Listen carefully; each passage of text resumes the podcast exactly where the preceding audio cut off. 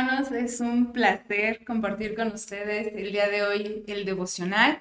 Hoy estaremos meditando en el libro de San Lucas, capítulo 8, versículo del 4 al 16. Y antes de, iniciar con este devocional, eh, Dios me habló de, de la siguiente manera sobre la parábola del sembrador. Y el título es Tierra fértil. Eh, nosotros en verdad estamos siendo una tierra fértil, hermanos. El versículo base que decidí está ahí en Lucas 8, eh, versículo 10 al 11. Lo voy a leer en la nueva versión, en la NTV. Y dice, y él dijo, a vosotros os he dado a conocer los misterios del reino de Dios, pero a los otros por parábolas, para que viendo no vean y oyendo no entiendan. Esta es pues la parábola. La semilla es la palabra de Dios. Y esta parábola, si ustedes siguen leyendo, es para los que en Él creen. De hecho, Jesús, al final, sus discípulos se acercan a, Él y le preguntan qué significaba lo que Él les estaba comentando, lo que les estaba diciendo. Y Él por eso se refiere que les dice a vosotros os he dado a conocer los misterios. ¿Por qué? Porque ellos creían en Él. Entonces ese mensaje era especial para sus discípulos y ahora es especial para ti. Vamos a orar. Dios, te damos gracias por este día, gracias porque has sido bueno con nosotros, gracias porque nos permitiste tener un día más de vida. Te pedimos, Señor, que tú nos ayudes hoy, que nos bendigas en las actividades que tengamos que hacer que nos guardes de todo mal, de todo peligro, al ir a nuestro trabajo, a la escuela, al lugar, Señor, donde tengamos que realizar alguna actividad. Te pido que tus ángeles acampen alrededor de cada uno de los que están viendo esta transmisión y que los lleves, Señor, con bien y los traigas con bien a sus hogares. Te pedimos que tú hables el día de hoy a nuestra vida y que tú seas, Señor, el que ministre nuestro corazón. Te damos gracias en el nombre de Cristo Jesús. Amén. Y bueno, antes de iniciar a meditar en estos versículos, yo quiero que ustedes tengan a la mano o si lo pueden anotar, eh, recordar lo que representa cada una de las palabras que vienen mencionadas en esos versículos. En este caso se menciona un sembrador. El sembrador representa el mensajero de Dios. En este caso era Jesús quien predicaba la palabra, quien estaba eh, dando el mensaje de la parábola. También eh, se menciona el sembrar. El sembrar representa eh, la, predicar la palabra. La semilla representa la palabra de Dios. Y la tierra representa el corazón del hombre. En este caso, su corazón y mi corazón. Y si ustedes pueden observar en sus Biblias, el título que tienen esos versículos es La parábola del sembrador. Y es curioso porque esta parábola se repite no solo una vez, sino tres veces en la Biblia. La podemos encontrar aquí en San Lucas 8, en Mateo 13 y en Marcos 4.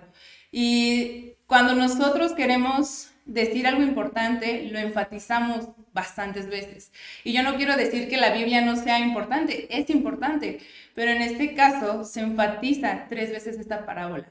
¿Y qué quiere decir? Que Dios quiere que nosotros le prestemos más atención, porque esto es algo que Él nos quiere hablar a nosotros como sus discípulos. Y vamos a leer ahí en Lucas 8, del capítulo del 4 al 8, que dice, juntándose una gran multitud, y los que de cada ciudad venían a él, les dijo por parábola. El sembrador salió a sembrar su semilla, y mientras sembraba, una parte cayó junto al camino y fue hollada, y las aves del cielo la comieron. Otra parte cayó sobre la piedra, y nacida se secó, porque no tenía humedad. Otra parte cayó entre espinos, y los espinos que nacieron juntamente con ella la ahogaron. Y otra parte cayó en buena tierra, y nació y llevó fruto a ciento por uno.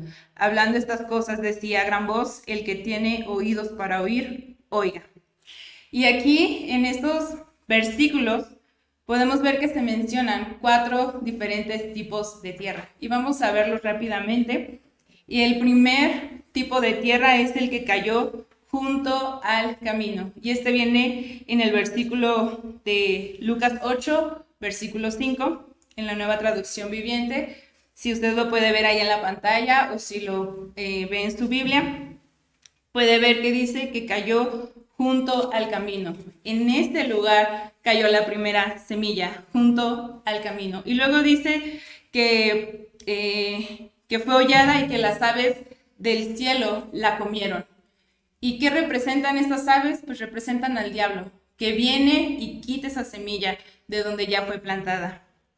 Eh, aquí podemos ver que esta tierra representa el corazón de un, de un hombre y este hombre es una persona que tiene un corazón duro, un corazón que tiene poco interés por la palabra, poco interés por eh, buscar más a Dios, poco interés en oración, poco interés en crecimiento espiritual y realmente no hay ningún cambio en su vida.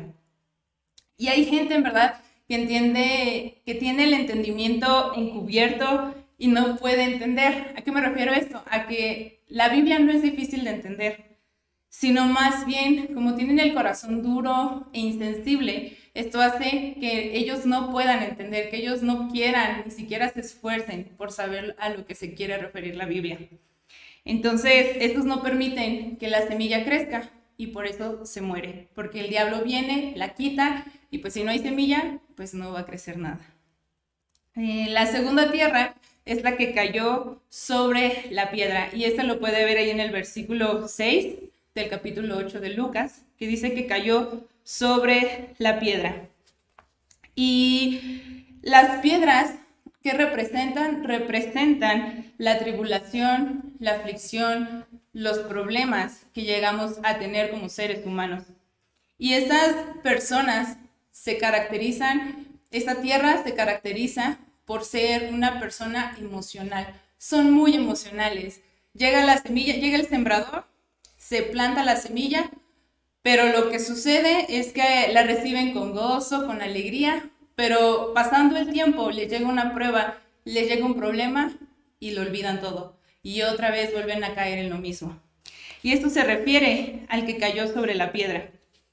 Y obviamente, eh, si ustedes ven en la naturaleza, si una semilla cae en las piedras, no pueden eh, profundizar sus raíces para encontrar la humedad. Entonces esto hace que se seque. Y por ende nosotros, si lo representamos, si nosotros no caemos sobre la piedra, dejamos que los problemas, las aflicciones o todo aquello que venga del ataque del enemigo hacia nosotros, permitimos que nos derribe, entonces no hacemos que esas raíces se fundamenten en Cristo. Y, este tropiezo que llegan a, tener o que llegamos a tener no es causado por la aflicción o por el problema, porque bien dice la Biblia que Dios no nos puede dar algo que no podamos aguantar, sino más bien es porque no estamos bien fundamentados en Dios. Y además ni siquiera demostramos la más mínima, o más, más bien el más mínimo esfuerzo por querer resistir al diablo. Lo dejamos que nos ataquen. Y aquí podemos, y lo que yo les menciono, lo podemos encontrar ahí en Primera de Corintios, en el capítulo 10 del 12 al 13, donde nos menciona que la aflicción será fácil, pero no más de lo que no podamos aguantar. Y aparte en Santiago nos hace referencia que nos debemos someter a Dios, resistamos al diablo y Él va a huir de nosotros. Entonces, si no resistimos al diablo, pues no va a huir de nosotros. Y lo que va a suceder es que nosotros vamos a ser una fácil, vamos a hacer un alimento fácil para él. Entonces, una característica importante de esa tierra es que tienen un buen principio, pero su final, pues es un mal final. La tercera tierra eh, se encuentra en el capítulo 8, versículo 7, que dice, cayó entre espinos. ¿Y qué vienen siendo estos, estas espinas? Pues vienen siendo los afanes de este siglo, los engaños de la riqueza, las codicias de las cosas. Y no lo digo yo, sino en unos versículos más posteriores, Jesús está explicando qué es esto. Y de hecho ahí en el capítulo, en el versículo 14, dice que estos son los que oyen, pero oyéndose son ahogados por los afanes y las riquezas y los placeres de la vida y no llevan fruto. Entonces, eh, este tipo de tierra es caracterizada por trabajadores, por visionarios, pero ambiciosos. Están dispuestos a renunciar, eh, más bien no están dispuestos a renunciar a los bienes ni al dinero. Y la palabra de Dios es guardada en sus corazones, pero la guardan más. Eh, ahora sí que guardan también las otras cosas. Guardan sus sueños, guardan lo material, guardan eh, lo que les convenga. Ahora que no ponen en primer lugar a Dios, sino que ponen en primer lugar a Dios, pero junto con las cosas. Entonces, estas cosas finalmente van a actuar como espinas para la semilla.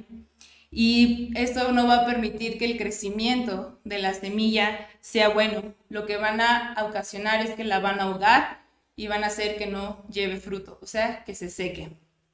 Y recordemos lo que dice ahí en Mateo 6, que busquemos primeramente el reino de Dios y lo demás va a venir por añadidura.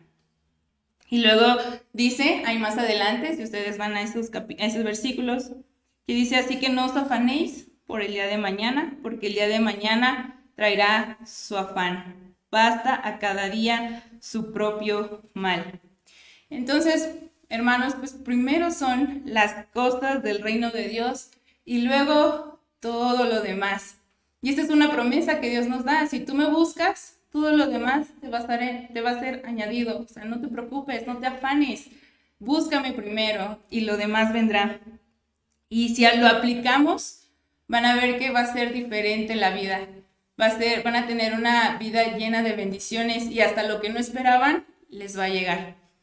Entonces, pongamos primero a Dios y después pongamos eh, los afanes, nuestros sueños, lo material, eh, nuestro crecimiento personal, pongámoslo después de Dios. Y yo sé que así van a procurar que esta semilla no se ahogue sino que pueda llevar fruto. Y es a lo que vamos a la siguiente tierra, que es la cuarta, la última, que se encuentra ahí en Lucas 8, versículo 8, que dice que cayó en buena tierra. Y esa buena tierra significa una tierra fértil, una tierra que puede producir, que puede hacer que la planta crezca y que lleve fruto. Y las características de esta tierra de estas personas es que tienen un corazón sencillo, un corazón apasionado por Dios, un corazón que resiste a los ataques del enemigo, una, una persona que en verdad le gusta tener una plática con Dios, que quiere buscarlo más a Él. Esa es la buena tierra en donde debe de caer esa semilla.